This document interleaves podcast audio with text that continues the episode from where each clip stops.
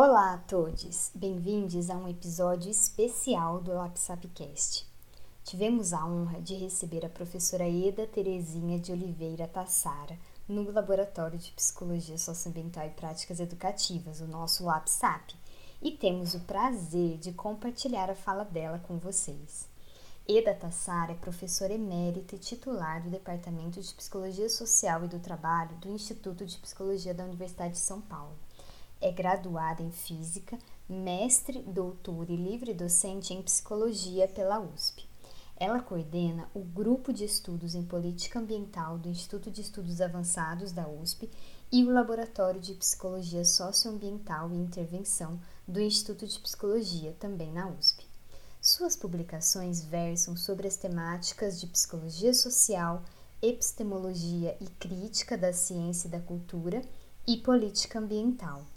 O encontro com a professora Eda foi mediado pela professora Ana Paula Soares da Silva e ocorreu em 3 de junho de 2021, em um evento online em que ela nos presenteou com reflexões sobre o uso, o lugar e o papel da psicologia no debate sócio-histórico contemporâneo. Fiquem com o episódio.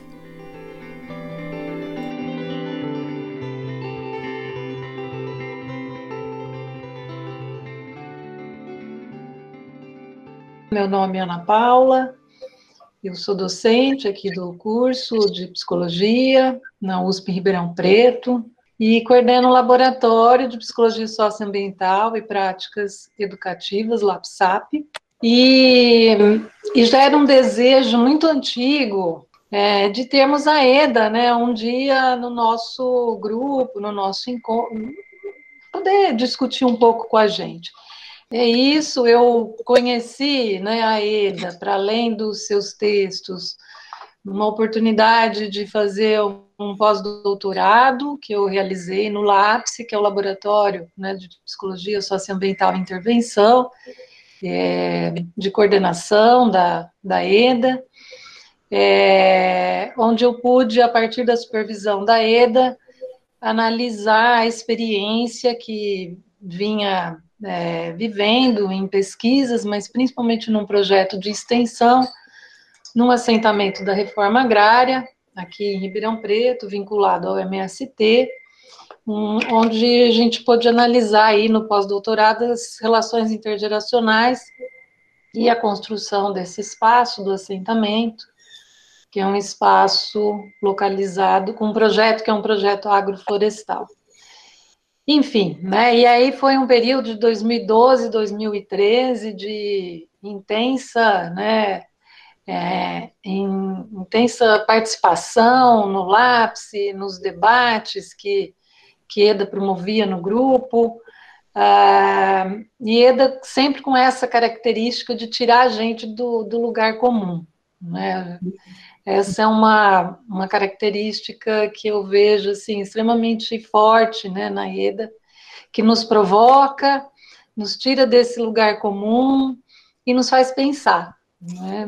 E eu acho que nós estamos precisando disso também hoje, né?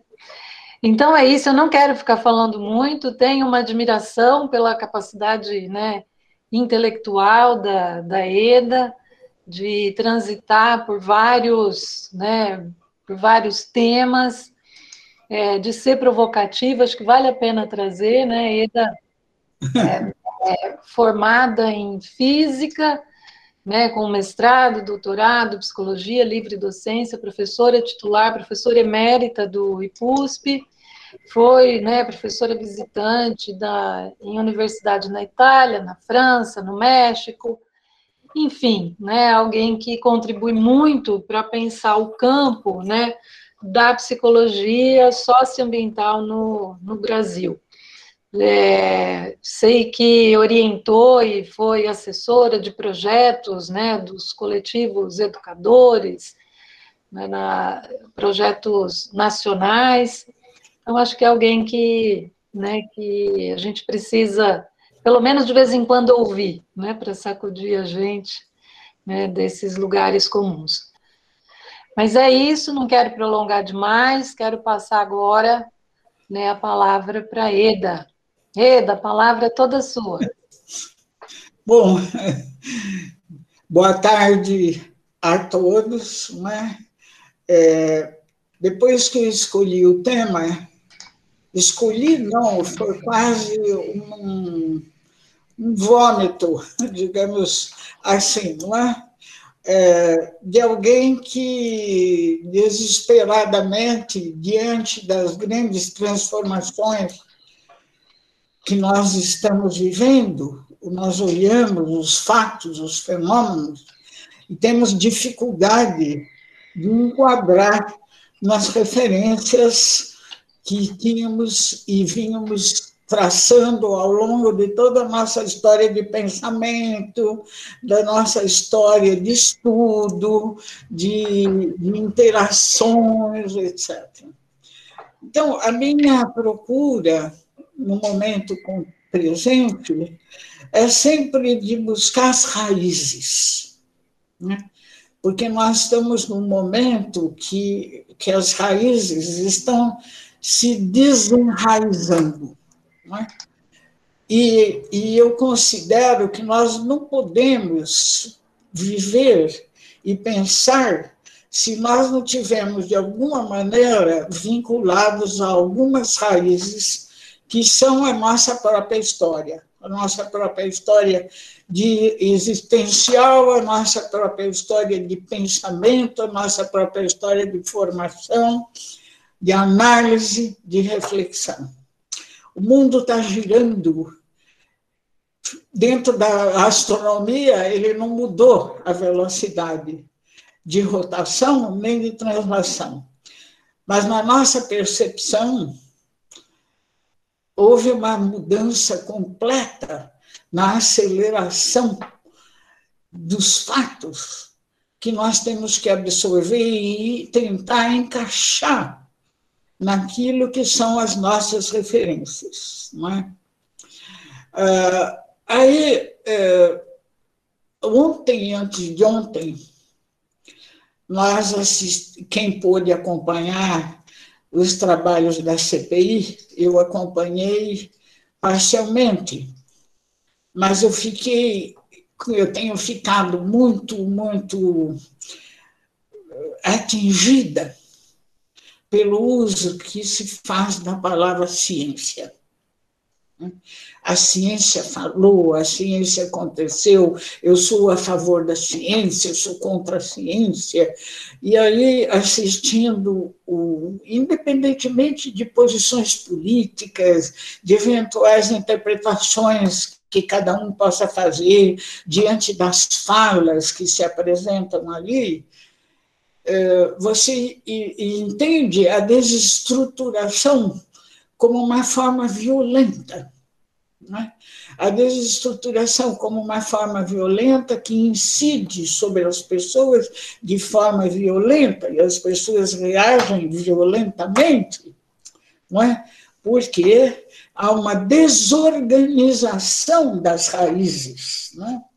Então, você eh, pode vibrar porque você se identifica com uma fala, com uma pessoa, com outra, ou pode se vibrar porque você vê que aquele que é o seu antagonista se saiu pior do seu ponto de vista do que o outro, não é?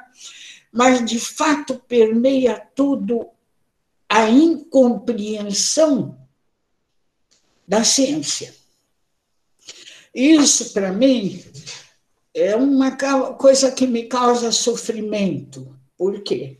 Porque a vida inteira eu lutei para é, ajudar as pessoas a entenderem o que era ciência, seja pela ação, seja pelo, pelas perspectivas, seja pelo estudo, seja os elementos que a gente dispunha, né? Eram as nossas raízes. Ah, então, me causa um sofrimento, porque uh, o Flávio Miliaccio, aquele ator não é?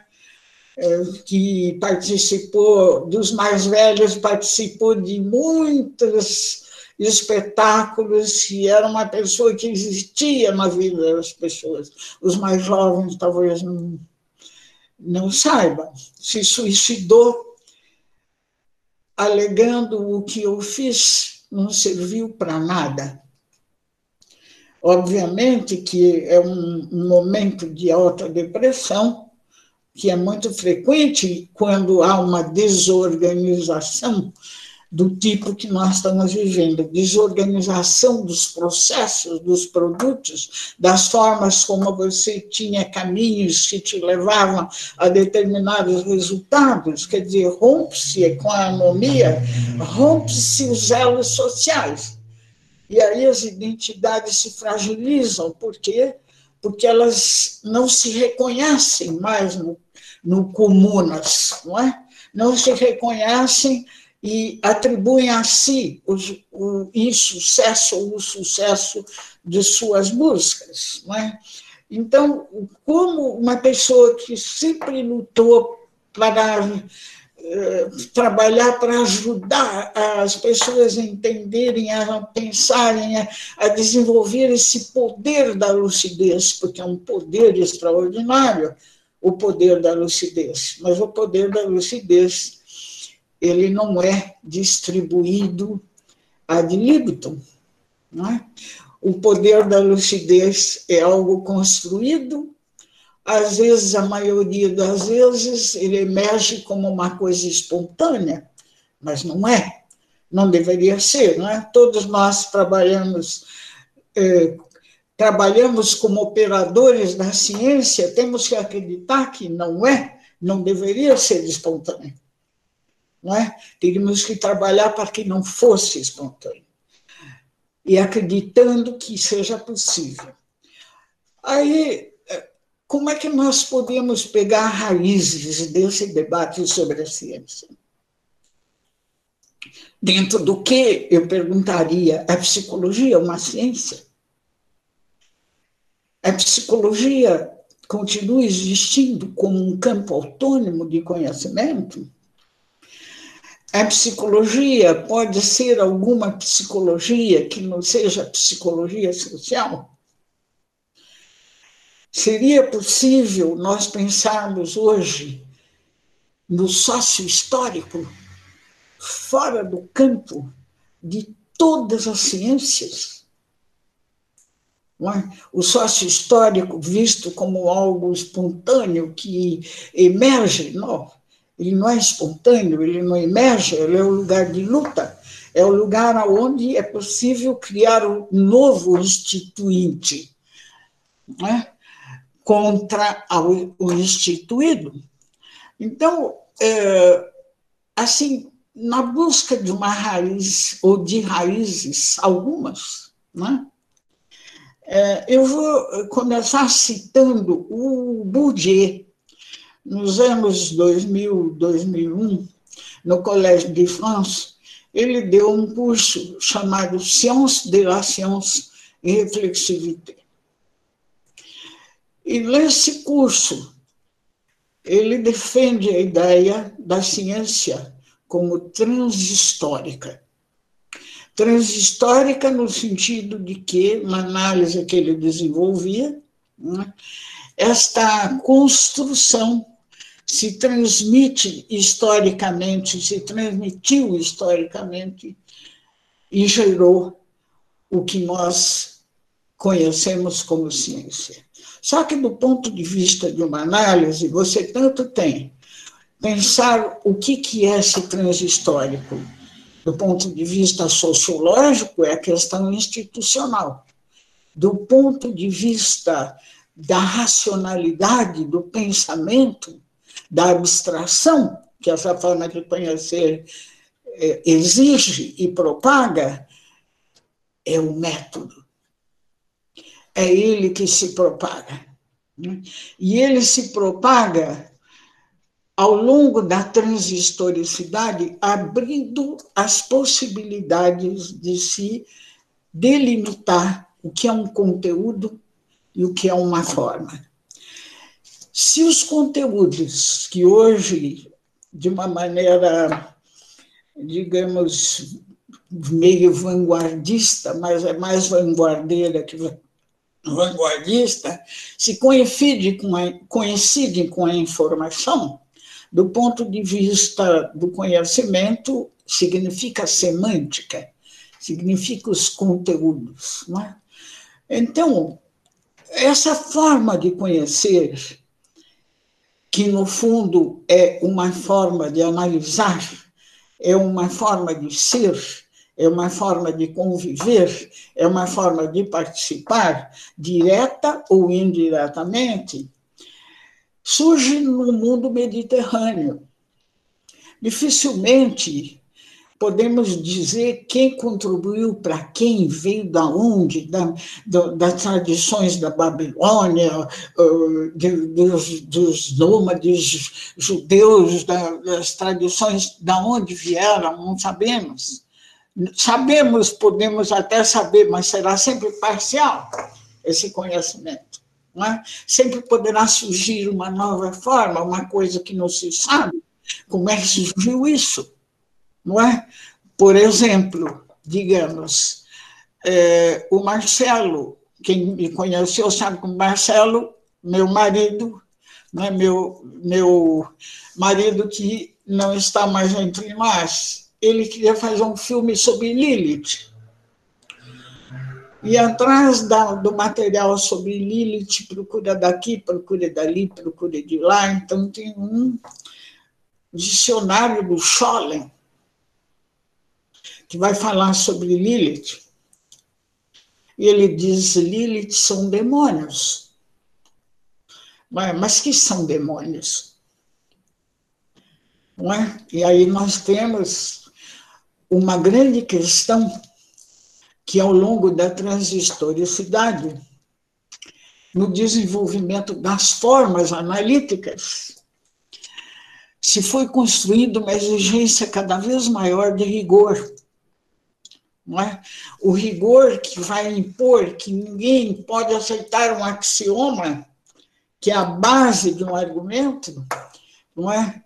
é, sem que se explicite por que você assume esse axioma, que normalmente vai implicar que depois outros axiomas deverão fundamentar a justificativa desse.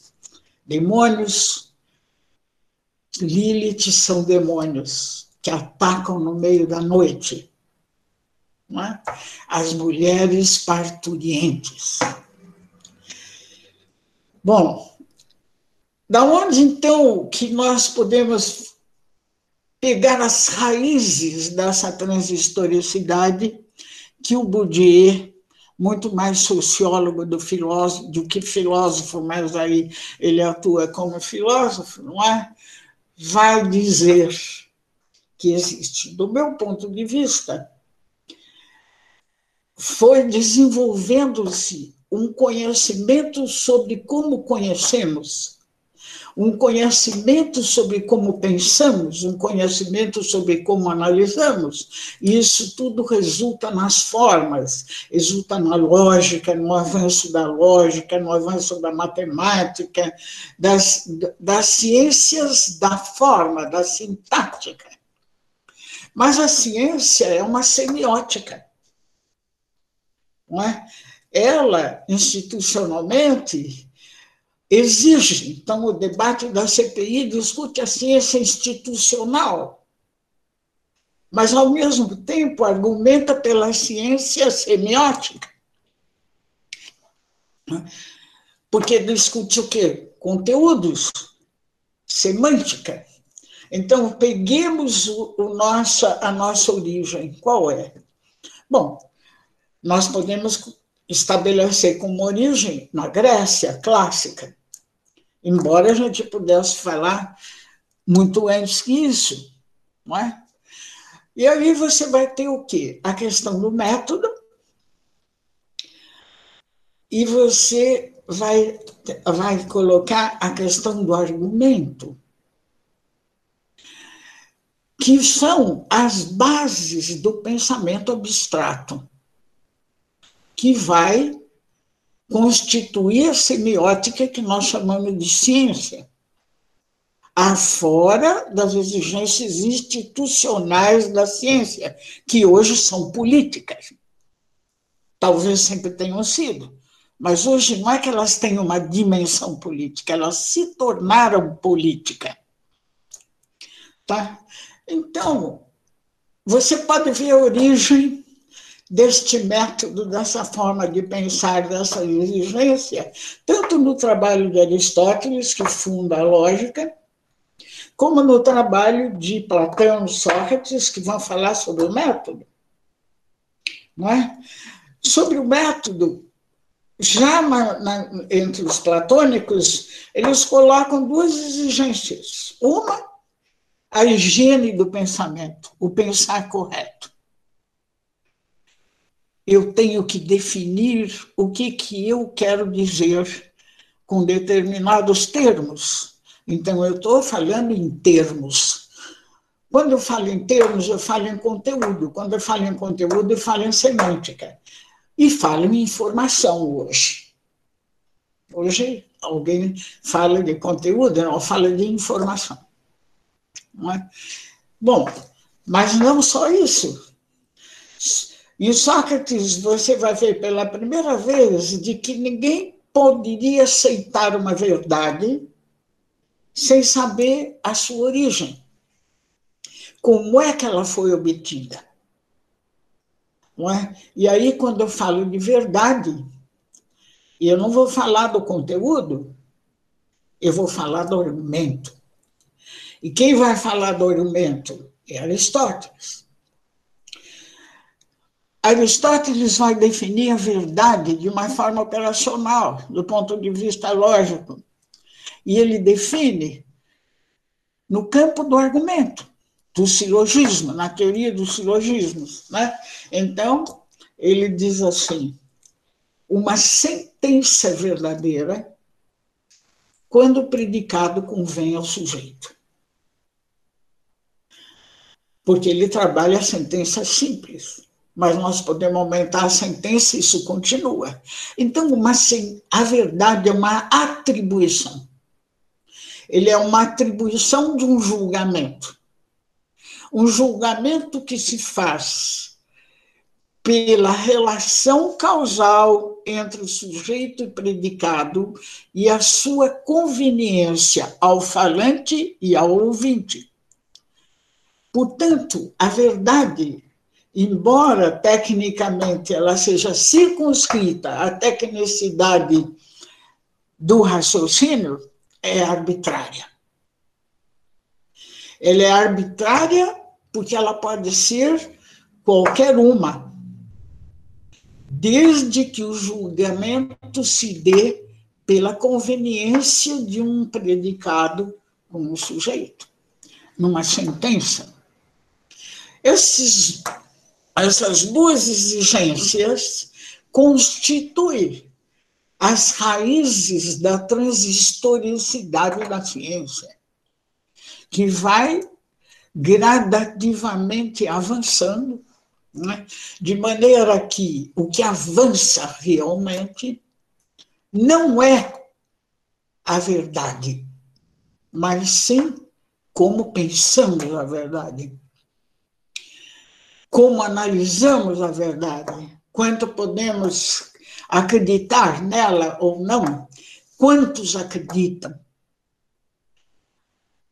Isto, então, ao longo da, do processo histórico, avançam as exigências do método, as exigências da correção do pensamento, as exigências da operacionalização sobre os fatos da natureza.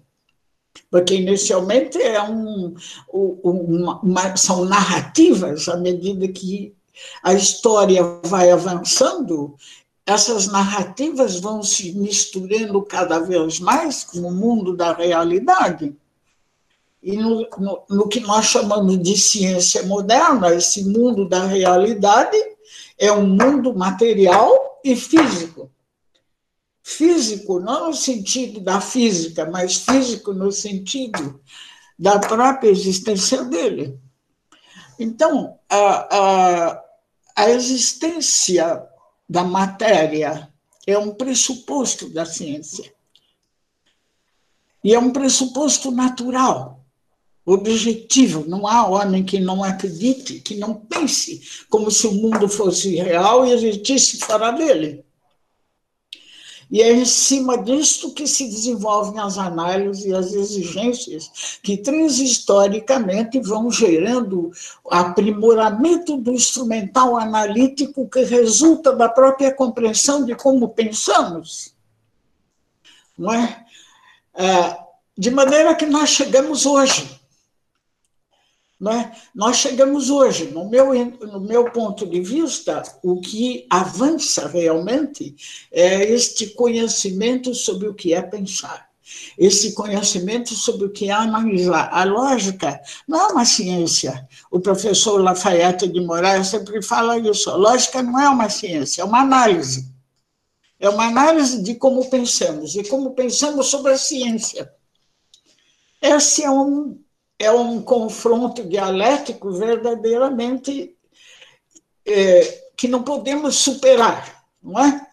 Eu penso e analiso porque penso e vice-versa, não é? Mas avançam os paradoxos e os paradoxos que avançam avançam sobre a, o que eu sei sobre pensar. Eu vou até um ponto e a semântica continua. É a informação ela continua e hoje nós podemos nos dar o luxo de saber que há diferentes grupos semânticos, cada um deles corresponde a mundos possíveis. A, avança a lógica está agora na teoria semântica dos mundos possíveis, embora isso pouco converse com as ações políticas uh, inteligentemente operadas, elas são estrategicamente operadas.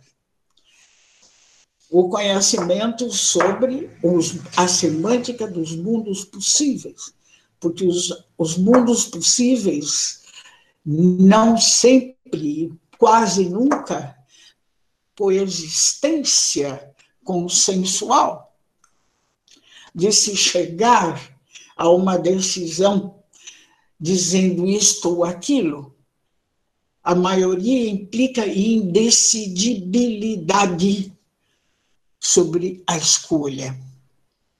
Não é? Então, nós continuamos no arbitrário, que Aristóteles define, mas ele não chama de arbitrário. Arbitrário, gente, é como na matemática que a gente está usando o arbitrário aqui, não é? É um arbitrário assim, tanto faz. Se eu sou louca e acho aquilo ótimo, eu acho. Se eu sou Einstein e acho que eu posso usar e além e criar relatividade, eu faço. Não é? Pois é. Então, é, esse arbitrário, ele está presente. Ontem, um senador pergunta para Luana Araújo. Então, a ciência é opinião? Não, então essa é opinião. A ciência é opinião, ela falou não, não é. Existe a ciência boa e a ciência ruim. Bom, aí, se fosse uma prova de, um, de uma tese, alguém deveria perguntar o que, que caracteriza a ciência boa e o que caracteriza a ciência má ela vai falar da forma, porque o conteúdo é sempre arbitrário. Vai falar da forma. Não é? Os conteúdos não são arbitrários quando eles estão incrustados na forma, de maneira que eu digo que estes são fatos. Não é? Muito bem. No desenvolvimento destes eh, conhecimentos sobre as formas de pensar, foi acontecendo o sequestro desta forma de conhecer por formas de poder, por formas de organização do poder. Sempre houve vinculação entre o conhecimento e o poder não é? O Sófocles, no Édipo Rei, tem uma fala que diz: Tu tens o poder. deves curar-nos da peste. Olha como seria hoje perfeito. Tu tens o poder, deves curar-nos da peste. O poder de conhecer, dentro dessa ordem, o poder de vencer a diversidade, poder de enfrentar matéria, que você pode eh, dizer está no espírito, está aonde você quiser, é? é um poder. Assim como eu falei, a lucidez é um poder. Dificilmente alguém pode se propor curar a peste se não tiver lucidez. Mesmo que a lucidez dele seja eticamente comprometida com o mal. Não é? Então, atualmente nós vivemos uma situação que tem uma história de como o conhecimento virou poder de um sistema de poder. É diferente. Sempre foi poder. Mas agora ele está sequestrado por um sistema de poder. Como é que se dá isso? Porque hoje nós estamos na sociedade em rede. O que quer dizer a sociedade em rede? Isso é uma construção deste sequestro, que continua. E agora, com, com a grande cooperação das ciências psi. Muito bem. É, eu vou começar a falar a partir da primeira, da Segunda Guerra Mundial. A Segunda Guerra Mundial obrigou a militarização da ciência. Dificilmente não é, não é o nosso propósito aqui discutir se deveria ter sido feito ou não, se poderia ser feito de outra forma. O fato é que aconteceu isso, devido ao combate ao nazifascismo, houve uma militarização do conhecimento científico que existia até aquela época, principalmente na física. Porque até hoje o conhecimento científico é basicamente física e agora genética, só. Tá? Muito bem o resto é conteúdo, é conhecimento, porque sem conteúdo não tem forma. Tá? Então, veja só, ao término da guerra, estas forças tendiam a se desmontar. Porque durante a guerra houve uma junção entre militares, políticos, cientistas, a grande indústria. Né? Isso aí, ao, quando começou a se desmontar, surgiu o que se chamou de Nova Aliança. Uma ação estratégica do, do, do poder central nos Estados Unidos, agindo para não permitir que isto se desestruturasse. E isto foi um sucesso até que uh, realmente eles passaram a apresentar um novo padrão de lugar de ciência, principalmente física, porque era a pesquisa nuclear, a pesquisa quântica, tudo isso que estava principalmente em jogo. Com todas as implicações que isso exigia sobre o conhecimento matemático que corria desde o século XIX lado a lado com a lógica. Tá? Bom, então, esse, a nova aliança, depois, na década de 60, ela se tornou luta aberta na questão da Guerra Fria. É? Mas foi esta junção que se globalizou. A globalização significa a expansão global desta nova aliança, instituída, com instituições instituídas. Então, o que se globaliza não é uma forma de conhecer, é uma forma de conhecer associada a uma máquina de domínio. Uma máquina que implica uma forma de gerar riqueza, uma forma de estabelecer as relações, uma forma de abranger as diferentes é, realidades locais. Então, aí você começa a ter um confronto. E quem discutiu muito bem isso foi o Taviani, com as novas formas de globalização, porque ele anteviu que a globalização corresponderiam eh, fenômenos de mundialização que implicavam no encontro da globalização com as formas locais, das realidades locais. Sobre isso, se desenvolveu os humanistas, os, ah, digamos, eu não quero dizer que uns são bons e outros são ruins, mas os, a, a, esquerda toda desenvolveu a ideia de automundialismos, que eram formas de, de, de, enfrentar a globalização com menos restrições de poder, mais adaptáveis. Não é? os, os mundialismos, então, tornaram-se objeto da, dos interesses globais. Por quê? Porque eles implicavam na redução do domínio.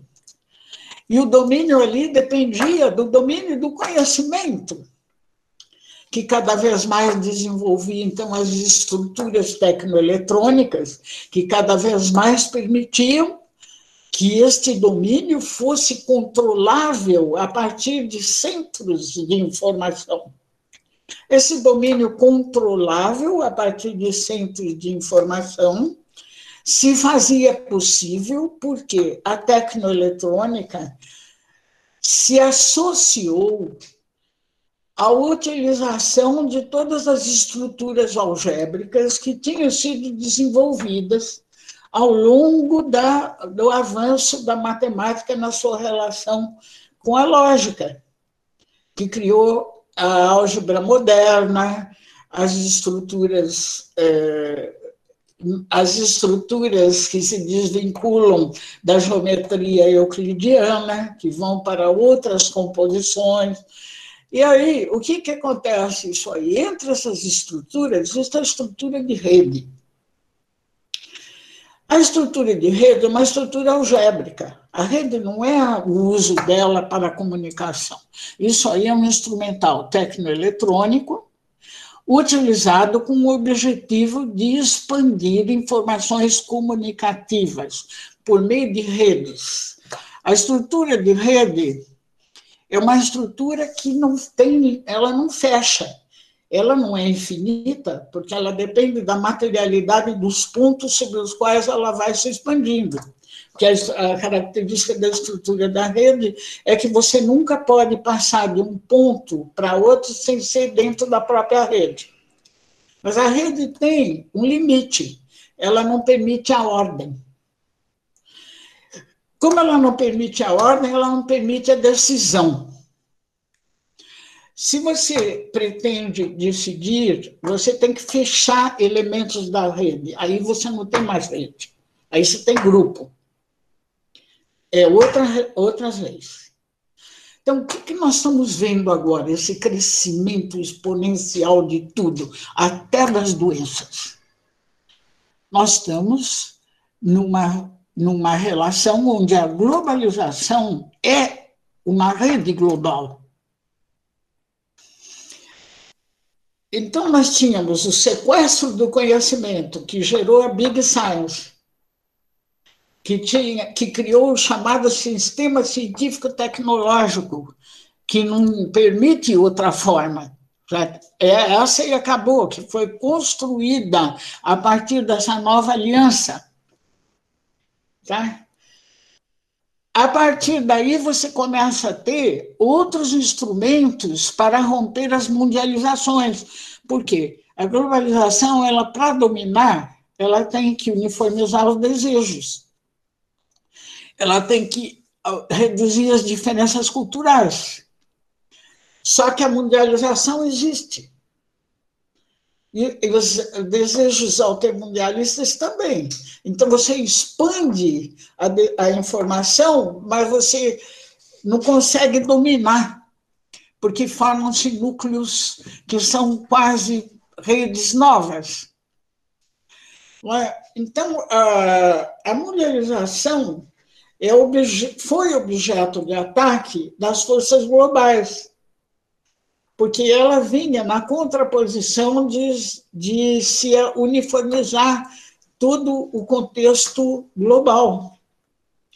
E aí você começa a ver, então, levantes que são combatidos aqui e ali, o Estado Islâmico, o terrorismo, isso e aquilo, e depois outras formas. Não é? Ah, e aí, então, você cria a necessidade de influir sobre essas lutas locais na direção de manter uma unidade de domínio, que cada vez é menor, porque você expande o poder, mas você distribui poder. A rede ela não pode ser segura só dentro de um casulo. Bom, então, aí, o que acontece? Né? Diante deste, dessa expansão, surgem as estratégias que inicialmente se pipocava dizendo de guerras híbridas, que eram ideias. O que, que as guerras híbridas faziam? Elas passaram a utilizar as redes como arma de desestabilização da informação. E o que, que elas usavam? O conhecimento psi. Elas ainda usam. Aí você, isto é de tal monta, porque então a guerra híbrida, ninguém mais fala da guerra híbrida, ela virou o globo inteiro. A, new, a fake news, ou não sei o que lá, etc., são elementos. Por quê? Porque o risco que você tem é porque você tem um paradoxo que é chamado paradoxo de Carnap, mas é paradoxo de Hillel é, Carnap, que diz: quanto maior o número de informações, menor a probabilidade que elas sejam verdadeiras. Porque a verdade é uma atribuição. E se eu atribuo a verdade a fatos, cada vez é mais difícil, porque antes não eram narrativas, agora são fatos. Então, este, a rede se torna uma arma, porque ela difunde informação de acordo com interesses de manipulação das mundializações. E o sócio histórico, o que é o sócio histórico? O sócio histórico é justamente o desejo de influir sobre o histórico. É? Isso também é uma coisa que gradativamente constrói-se como, como consciência. No fim do século XIX, quando surgiram os movimentos dos partidos de massa, partidos políticos, todos, a grande maioria, partidos da, da, do campo do socialismo, do marxismo, se pensava na construção do político como bastando uma intenção. É? Na Rússia existia uma escola de ação política na Naya Volia, que era a vontade do povo. Eles achavam, acreditavam que eles eram vanguardas que representavam o povo. Muito do movimento soviético é, é, tinha essa crença por trás. Né?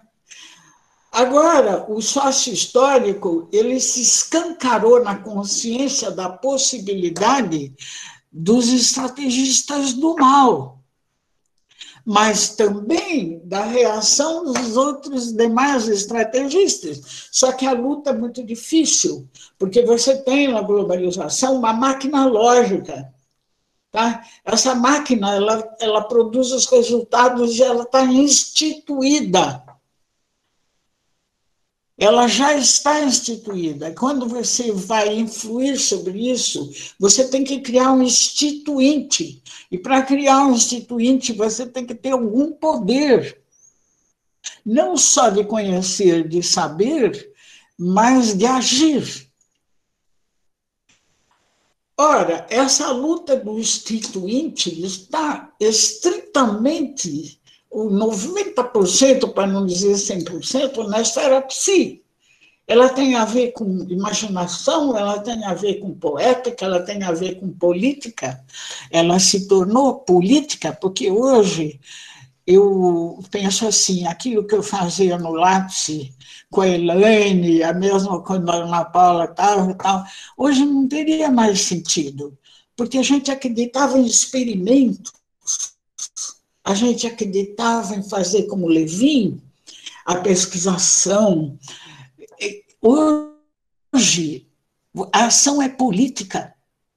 Não é mais vai se tornar política. É política porque eu acredito no paradigma tal. Não, ela é política porque ela virou política, porque os políticos, direto ou indiretamente, estão atuando assim. Aonde eles estão atuando? No sócio histórico. Qual é a luta entre o instituído e o instituinte? O instituído é a globalização, é uma máquina lógica. Ela tem determinados eh, compromissos. Os compromissos dela não permitem que ela saia daí. Tem que haver forças de fora para mudar isso. Porque ela, e como os algoritmos.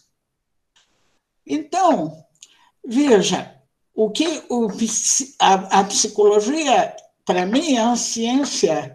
O conhecimento hoje é a lógica.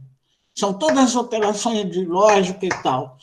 A base material é a física, a analítica é a genética, e instrumental é a psicologia. Os instrumentos que são utilizados na manipulação da opinião pública, das redes, na ruptura dos movimentos mundializados, altermundialistas, na busca de domínio uh, não esclarecido, estão baseados no Big Data, que permite você conhecer, porque a, a psicologia não permite você dar informações uh, a priori é a DOC. Não é? É a DOC. Ela não, não tem teorias que te digam vai acontecer isso, mas ela te informa sobre o que está acontecendo, sobre o desejo das pessoas, sobre como elas atuam. Não é? E, e, e, então nós tivemos o sequestro do conhecimento, que criou o sistema científico tecnológico tal como nós vimos, depois começou a haver o sequestro do comportamento das pessoas pela utilização possível das redes, devido à agilidade com que as redes se mimetizam, e, portanto, é muito difícil você manter o domínio, você começou a ver a utilização da informação na rede como uma arma então, os algoritmos, eles estão sequestrando a fala. O sequestro, que era de uma coisa, agora é mais grave ainda, o sequestro da fala. O Muniz Sodré deu uma entrevista na Folha de ontem, ou de de ontem, eu até tenho aqui, acho que é de ontem, não sei,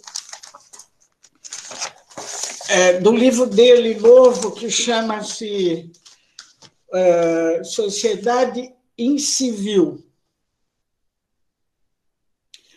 É, Sociedade Incivil.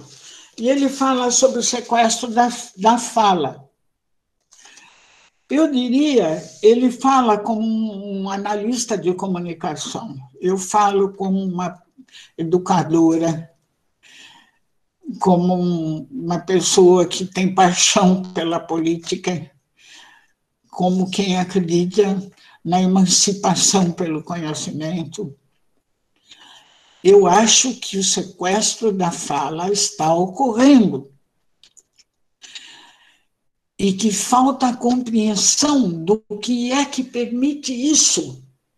O que permite isso é o domínio do conhecimento por um sistema de poder, que não é o poder do conhecimento, é um poder externo.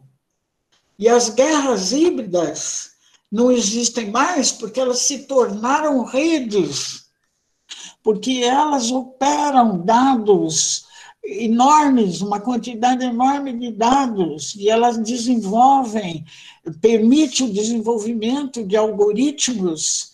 Esses algoritmos, eles já condicionam a fala. Condicionam a fala.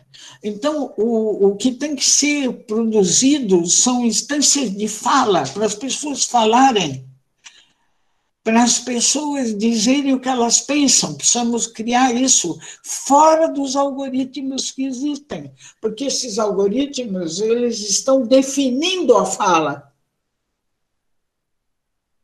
Qual é?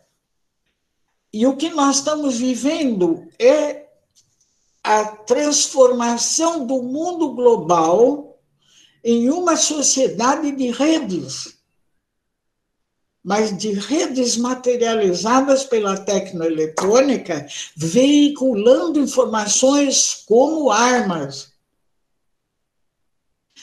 E essas informações veiculadas como armas, tá? Elas estão nos algoritmos porque o algoritmo ele, é, ele condiciona o caminho do pensamento, portanto, o caminho da fala. Tá? Então, se você diz, bom, mas o sujeito acredita em fake news, ele acredita, porque o que está regendo isso é a emoção. Por isso que é psi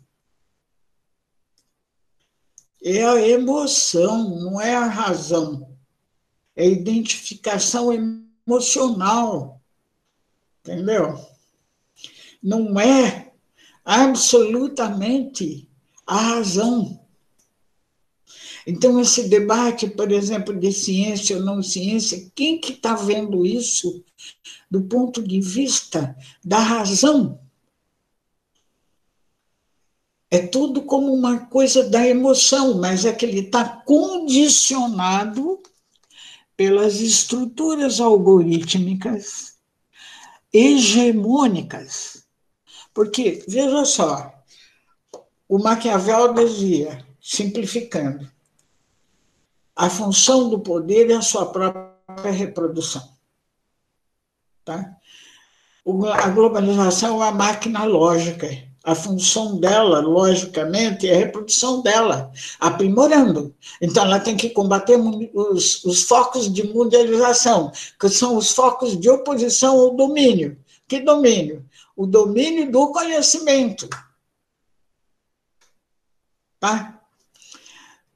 Para isso, nós temos que saber o que é rede, o que, que ela permite, por que, que não permite decisão por que, a rede não permite decisão?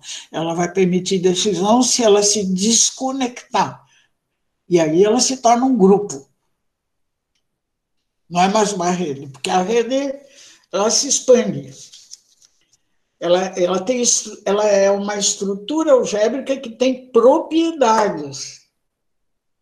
Entre essas propriedades existe essa, ela não permite a ordem ela é definida que eu não posso, eu só estou na rede se eu passar por pontos da rede. Ponto. Então, a sociedade que nós estamos vivendo, a desordem, é o sequestro da fala. Porque o sequestro do conhecimento já está no sistema de poder. E é isso que tem que ser combatido. Porque o sequestro da fala não permite transparência. A transparência fica como perdida no meio de outras falas. Então, se teria que usar a rede para criar espaços realmente de locução. E isso aí é uma tarefa política muito complexa, não é impossível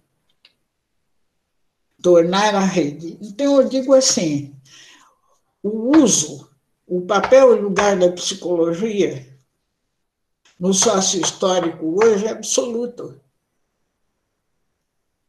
O resto é contorno, que já existe. Já existe. Nesse momento, não tem separação entre psicologia social, psicologia política, psicologia clínica, é, psicologia, nada, e nem das outras ciências humanas.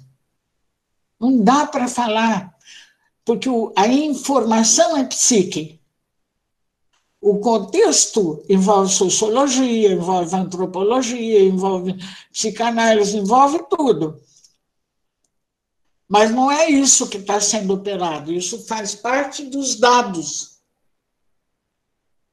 O que você opera é a emoção, a identificação emocional. Tá? A psicologia não estava preparada, eu não sei se alguém poderia estar, para essa revolução. Não estava, ela foi se anunciando. E eu acho que é, o Mao Tse Tung dizia que não tem revolução sem violência. a violência aí é enorme, porque você tira da pessoa a sua autonomia psíquica. Você joga, não sei. Não é? é uma outra forma de revolução. Eu não saberia dizer o que, que poderia fazer, eu não saberia, eu só saberia fazer isso que eu estou fazendo com vocês, apresentar um tipo de uma análise e, e, e ver uh, se, se dá para entender, se está certo ou está furado, se é para fazer assim ou assado. Não sei, eu acho isso. Eu acredito nisso que eu estou falando. Leiam essa entrevista do Moni Sodré, que ele fala como um comunicador de alto nível. Não é? Ele diz que as bases da civilidade, como discernimento crítico e a solidariedade, perderam espaço no planeta. Mas eu acho que isso daqui perdeu porque ele está sendo usado ao contrário. Não é porque não pode ser recuperado. Ele mesmo, no fim, diz que acredita que pode ser recuperado. Mas ele fala aqui assim vimos aparecer uma tecnologia emocional que não damos conta. A manipulação de todas as máquinas criadas pela Big Tech é emocional. No cotidiano, a razão argumentativa dá lugar à razão sensível. As estratégias das redes são sensíveis. São nelas que as emoções se encontram. Né? Só que ele está falando como uma análise, eu estou dizendo como uma produção. E é isso que é o papel, que seria o papel da desprodução, que teria que ser desenvolvida. Porque ele está fazendo uma reflexão. Então, acaba aí. Vai dizer assim, no cotidiano, a razão argumentativa dá lugar à razão sensível as estratégias das redes são ofensivas. Elas são? Não. As estratégias veiculadas nas redes, a grande maioria por uma central estratégica. Não é visão conspiratória, porque ele não é um conspirador. Tá? É, o discurso do pastor tem a ver com a emoção. Eu diria que o discurso do pastor, do político, de, de quem quer que seja hoje, tem a ver com a emoção da grande massa. Bom, é, o sócio histórico, gente, é a nossa parte. Nós vamos desistir de influenciar sobre o instituído instituintemente, criando outras formas, propondo outras formas? O que, que conhecimento si poderia propor? Eu vejo a reflexão, mas a reflexão, no meio deste caos massivo tem que implicar em estratégias. Não sei quais seriam. Não é? O Castorides fala sobre instituído, instituinte, o Renato Mesan também, mas do ponto de vista político, você pode falar sobre isso sem entrar nesses elementos, que você pode entrar em Spinoza, em Freud e tal, mas você pode entrar no, no político mesmo, o que, que se apregoavam os movimentos revolucionários, o que, que eles buscavam imaginativamente, não era, ah, não era o instituinte, mas aí você tem que enfrentar o poder. E o poder da globalização está usando estes elementos para prosseguir dominando. Não é?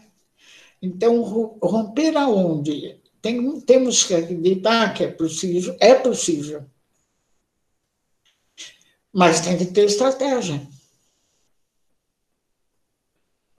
livro será que é estratégico? Não sei. Não é? Porque é, por muito tempo, quando alguém me perguntava o que, que eu achava que era o objeto da psicologia social, eu ficava achando que era a, uma palavra difícil, mas para mim tinha dizer a heterogênese da história mas dava tanto trabalho para explicar, porque eu não tinha clareza do que, que queria dizer isso. Mas para onde vão os perdedores, as ideias perdedoras? Elas desaparecem, elas estão jogadas no buraco do purgatório, onde elas estão? Então, eu achava que a psicologia social tinha que estudar esse fato a produção divergente da história. Mas a, produção, a produção divergente da história significa vitória do poder. Mas as ideias que não ganharam, onde elas estão? Aí eu desisti de falar isso aí. Esqueci que eu tinha falado uma vez isso, porque eu não conseguia explicar. E daí, depois de muitos anos, eu fui numa banca de, de, de concurso, não sei, e um professor falou assim, a Ida defendia a ideia de que o objeto da psicologia social é a heterogeneidade da história. Eu pensei, nossa, eu não me lembrava. Falei, mas como que ele guardou até hoje? Então deve ter alguma coisa aí que teria que ser pegada.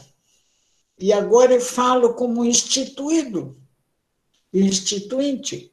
A globalização é instituída. Não dá para negociar uma empresa multinacional. Você vai negociar o quê? Não, é? não dá para você negociar nesse nível. Está tudo feito as regulamentações jurídicas, tudo, mas de repente acontece uma coisa, não sei se eu quero ficar contente, como aconteceu no Chile. Vamos ver o que vai sair dessa Constituinte. Não é? Por quê? Porque aí você tem é, 40 e pouco por cento, eles falam independentes. O que, que são os independentes? São militantes, são ativistas. 34% é partido de esquerda clássico. Você tem 70%, quase 80%, ou de partidos de esquerda clássico, que seguramente não podem estar de acordo com pelo menos com grande parte dessas coisas. E depois você tem uma força nova, que são os emergentes ativistas, militantes. Tá? O que, que eles defendem? alguma coisa, eles são chamados de independentes. O que quer dizer ser independente? Não sei. Vão fazer um algoritmo novo? Eu vou fazer o algoritmo do, contra o racismo, eu vou fazer contra o LGBT, eu vou fazer, sei lá. Mas, enquanto nós estivermos trabalhando com algoritmos, nós não estamos esclarecendo. O cara tem que fazer o algoritmo. Se ele não fizer, ele vai ser sequestrado, pelo menos parcialmente, na fala. Não sei se eu fiz como chacrinha, que vim para confundir em vez de esclarecer. Mas o, o fato é que eu acredito nisso que eu estou falando. Eu estudei esse negócio do sequestro do conhecimento todos os anos 90. Nunca ninguém quis ouvir na psicologia. Nunca me convidaram para fazer uma palestra sobre o que, que eu tinha feito. Todas, eu fiz 12 anos, eu pedi Bolsa Produtividade e negavam dizendo que aquilo que eu estava fazendo não era psicologia. Né? Então, é, é, não que eu quero, eu quero dizer para vocês como combater o instituído é difícil. Não é?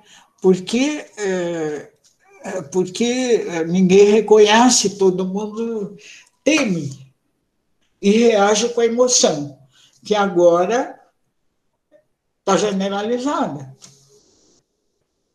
Da psicologia, a meu ver, ficou. Eu sempre dizia: ou a psicologia não é uma ciência, ou será a ciência por excelência. Não sei se é uma ciência, é um conhecimento. E seu conhecimento corresponde ao método. O método é aquilo que nós vimos. Provavelmente, muito pouco do conhecimento contemporâneo da psicologia tem a ver com o passado, porque ela é ciência de ponta. O, o Florestan Fernandes, o Florestan Fernandes, em 1960, ele define o que é a sociologia, numa nota de rodapé ele fala da psicologia social, que hoje eu acho que não tem mais psicologia que não seja social. E diz assim, a psicologia social constitui uma matéria híbrida, situada num ponto de confluência da psicologia, da sociologia e da antropologia, de todas as ciências humanas, embora ela seja fundamental para cada uma dessas ciências, a problemática específica, da sociologia se define além e acima deste campo híbrido, marginal e necessariamente interdisciplinar. Isso aí é psicologia para mim. Marginal, não no sentido de marginal delinquência, marginal das margens do que está acontecendo. Interdisciplinar, porque ele não, não, não se exerce fora do campo de, da materialidade. E daí não pode ser só ela, ela vira etérea. Não é? Então, eu acho que nós temos que percorrer as raízes. Veja só, o Florestan escreve isso em 1960. No texto Nota Prévia, Comunidade e Sociedade no Brasil. Leituras básicas de introdução ao estudo macrosociológico do Brasil. Tá? Então, é, 1969, é, aos poucos a gente foi tomando essa consciência. Não é? Eu acho que nos anos 2000, a Abrapso fez um, uma reunião em Santa Catarina, em Florianópolis, e fizeram uma mesa que me convidaram sobre interdisciplinariedade. Estava Gilberto Velho e o Antônio Sérgio Piorucci.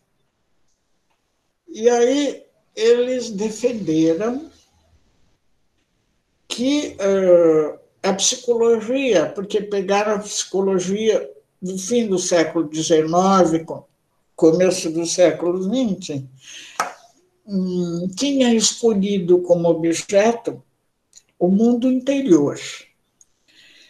E isso eles diziam que era uma ideologia, porque poderia ser a interação, todo conhecimento seria diferente, como depois ao longo do desenvolvimento da psicologia no século XX, até chegar ao século XXI, foi de fato ocorrendo. Não é? Então, ninguém mais consegue falar no mundo interior sem falar na interação, sem falar nos elementos da cultura, a questão da instituição a lística do comportamento fica totalmente diluído no problema da cultura. Né? E, e, assim, nós vimos que nossa raiz, o híbrido, o interdisciplinar, o marginal, o marginal hoje é o globo inteiro na rede. Está andando. Está parado na rede? Não, está andando. Não é? está andando em novas falas, em novas uh, questões, em novas interferências e tal. Nós temos que centrar o que podemos fazer para influir, voltar a influir sobre o sócio histórico. Não desistir. É difícil. É, não é apenas dizer fora Bolsonaro. Também é, mas não é só isso. Tá? É muito mais difícil, muito mais complexo. O que eu não queria é que entendesse a minha fala como apocalíptica, ao contrário, nem a minha fala como desestimuladora, ao contrário. Eu não sou psicóloga, eu poderia até dizer que hoje eu posso, poderia dizer que eu sou psicóloga, mas não sou psicóloga, mas eu vejo e defendo mais a psicologia que os psicólogos. A maioria dos psicólogos se enxerga muito setorial, não é? Muito, muito partido, assim não pode ser, gente é, um, é, um, é uma plataforma do político, é uma plataforma de, de, de tudo. Está presente. Agora, se a gente não souber o que é a ciência, a gente não sabe dizer onde a psicologia está. Ela é semântica. Ela é informação. Mas o que, que é o político? O que, que eu aspiro como político? O que, que é o mundo possível para mim? que é o mundo possível para nós. Quando você está falando, por exemplo, da luta de massa, você tem aí a luta de massa, é uma luta pelo sócio histórico. O que está ali eh, se buscando, lutando, são interesses que querem influenciar o sócio histórico. Isto é, intencionalmente eu definia, defino política ambiental como a construção intencional do futuro.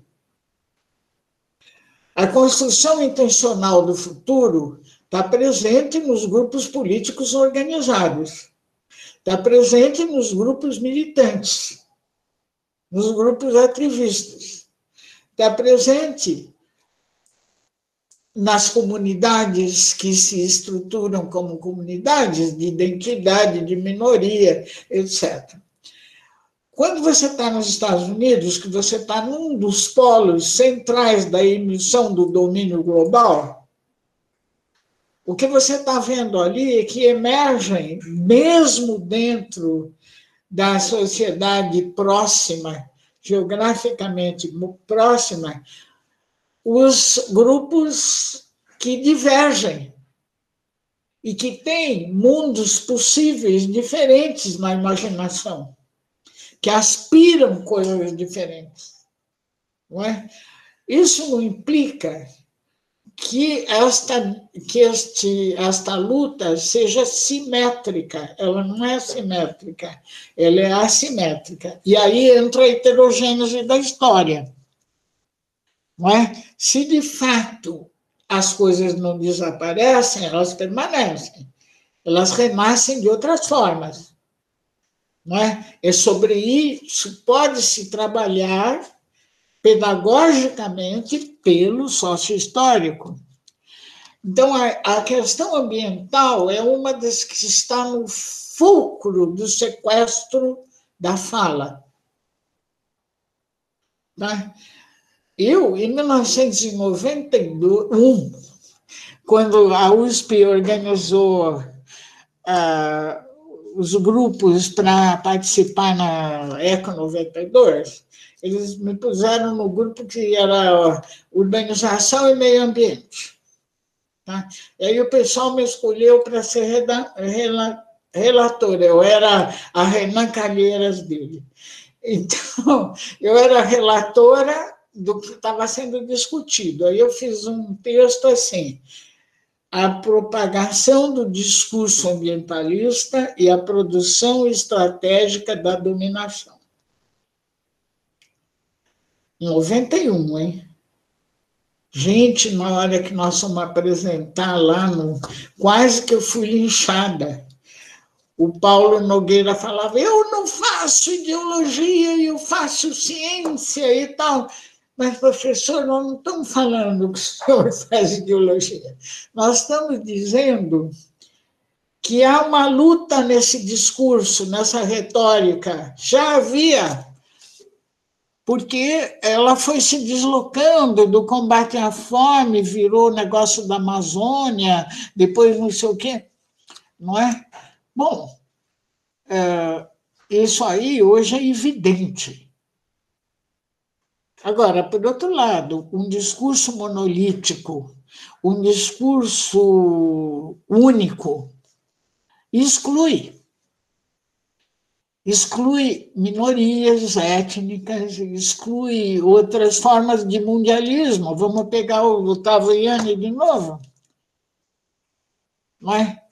Exclui, porque você veja, o altermundialismo foi, foi apresentado no Fórum Econômico Social, em contraposição ao Davos. Aí se pensava que ia ser assim, assado, que ia ser melhor. Eu fui fazer uma palestra em São Carlos e na plateia estava o professor Luiz Nunes, que foi pró-reitor de pesquisa.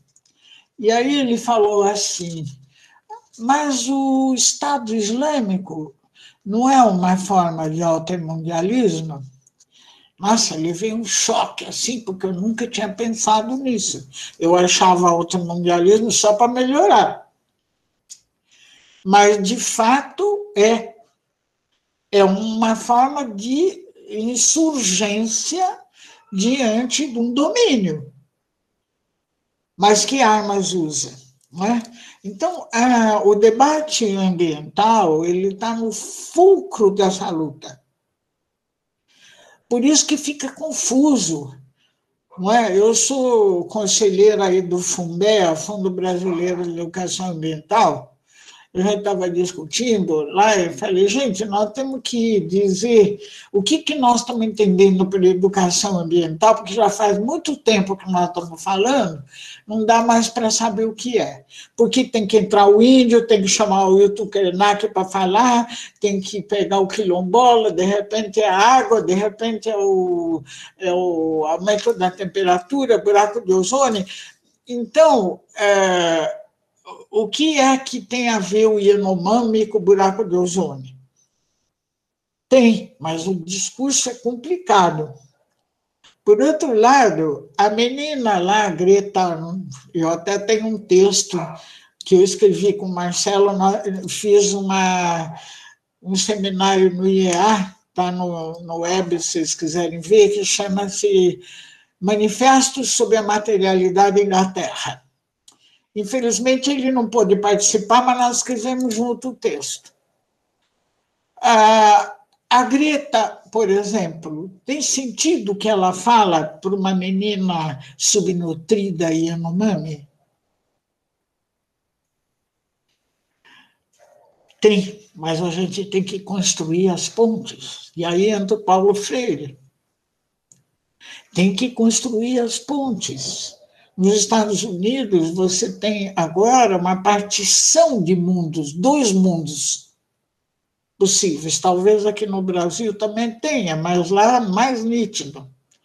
É? São impossíveis, é impossível se conjugar esses dois mundos, porque eles lutam por coisas antagônicas em si, eles vão negociar o quê?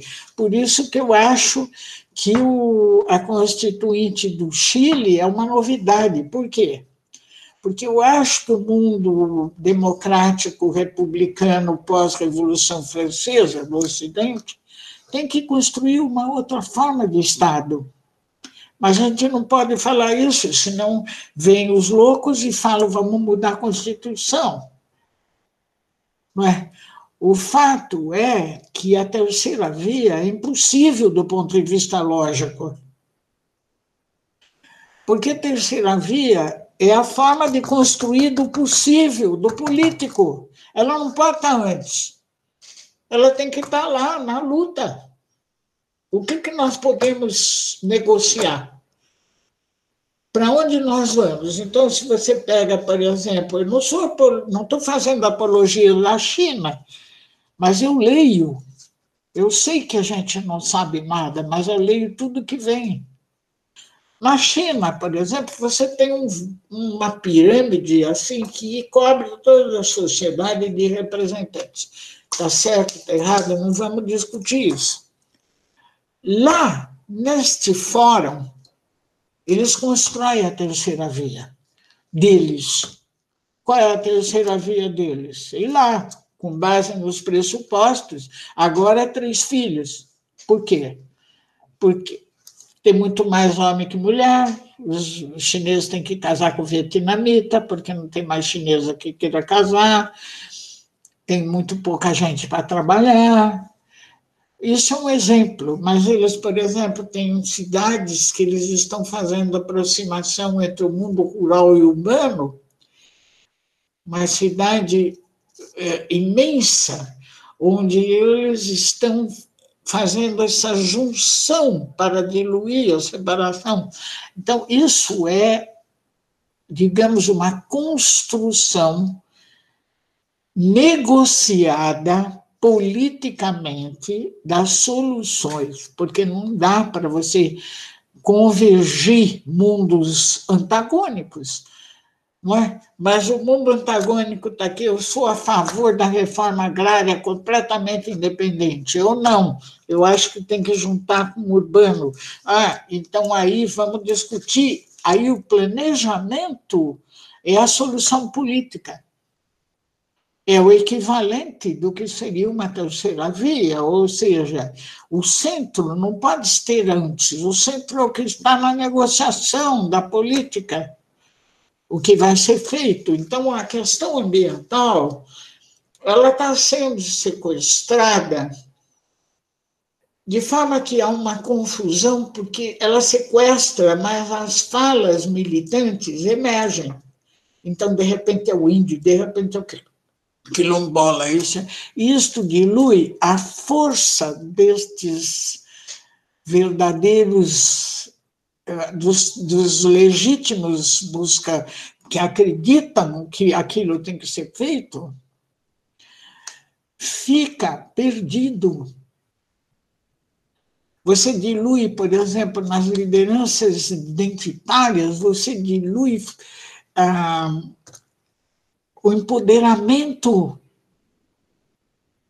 É? As pessoas, ah, as lideranças de minorias, elas têm que compreender que elas não são antagônicas entre si. Não é? Por isso que eu acho que o problema dos ativistas na Constituinte do Chile é uma novidade que pode ser muito boa. Porque você empodera, né? Eu fiz um pequeno trabalho numa comunidade aí com liderança de minorias, muito pequeno, que não tinha nenhuma. Eh, surgiu.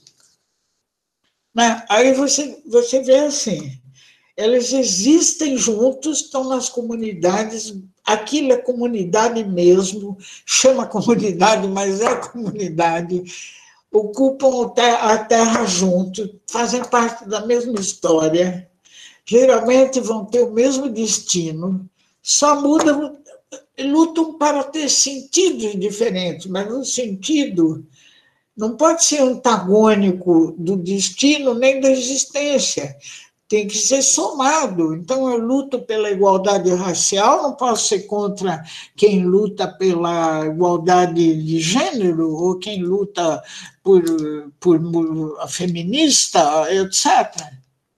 Não é? Então, é, no ambientalismo tem todas essas lutas que diluem, e eles estão comprando o grande negociando, criando dinheiro para o ar, dinheiro para não sei mais o quê, isso, aquilo, tudo bem. Tá? E aonde ficam as minorias que são maioria? Onde elas ficam? Não é só para segurar o cartaz e ir na passeata. Não é? O, esse grupo aí que eu fiz esse trabalhinho, tinha uma, uma salinha ali, no, nem sei se era uma igreja evangélica, nem sei que igreja era, uma salinha ali, tudo descia, parecia um, um anfiteatro, porque o terreno era todo irregular, e ali tinha escada torta e tal, né? Mas ficou que nem um anfiteatro, que ficava lá embaixo, não é? é o povo. Aí do nada foi saindo alguma coisa, no final eles fizeram essa sala espaço de discussão e confraternização. Professora Eda Tassar, só faltou cortar a fita, mas é um, um, uma coisa tão singela, tão de repente, que tem eco senão não pegava, entende? Tem eco. Você fala assim, escuta, vocês ocuparam isso juntos, vocês são verdadeiramente uma comunidade. O que é uma comunidade? Aquilo que junta não para ganhar. Tá? É uma comunidade que eufemisticamente se chama comunidade, mas é verdadeiramente comunidade que, como é dito que é eufemístico chamar comunidade, eles acabam não se achando comunidade. Não é? Muda o sentido. Quando eles todos dificilmente vão sair de lá, têm o mesmo destino. E podem sair se eles perceberem isso. Entendeu? Então tinha gente do racismo, gente do LGBT, gente das mulheres, somente um brigava com o outro. Depois você começa, escuta, mas o que, que isso é contra aquilo? Por quê? É? Então, o ambientalismo ele é a matriz atualmente da expansão global.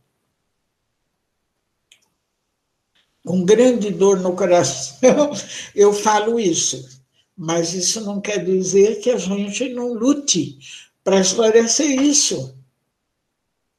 Né? O pessoal, ah, mas nós estamos falando por uma bolha. Eu falei, lógico, nós somos militantes. Militante é uma bolha, mas ele quer sair da bolha. Não é? Então, agora a rede, quando ela fecha, gente, ela decide, ela é um instrumento pedagógico. Mas aí ela não é a mesma rede que eu estou falando antes.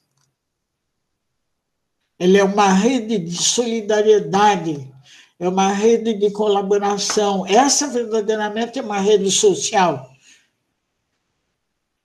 A outra não é uma rede social.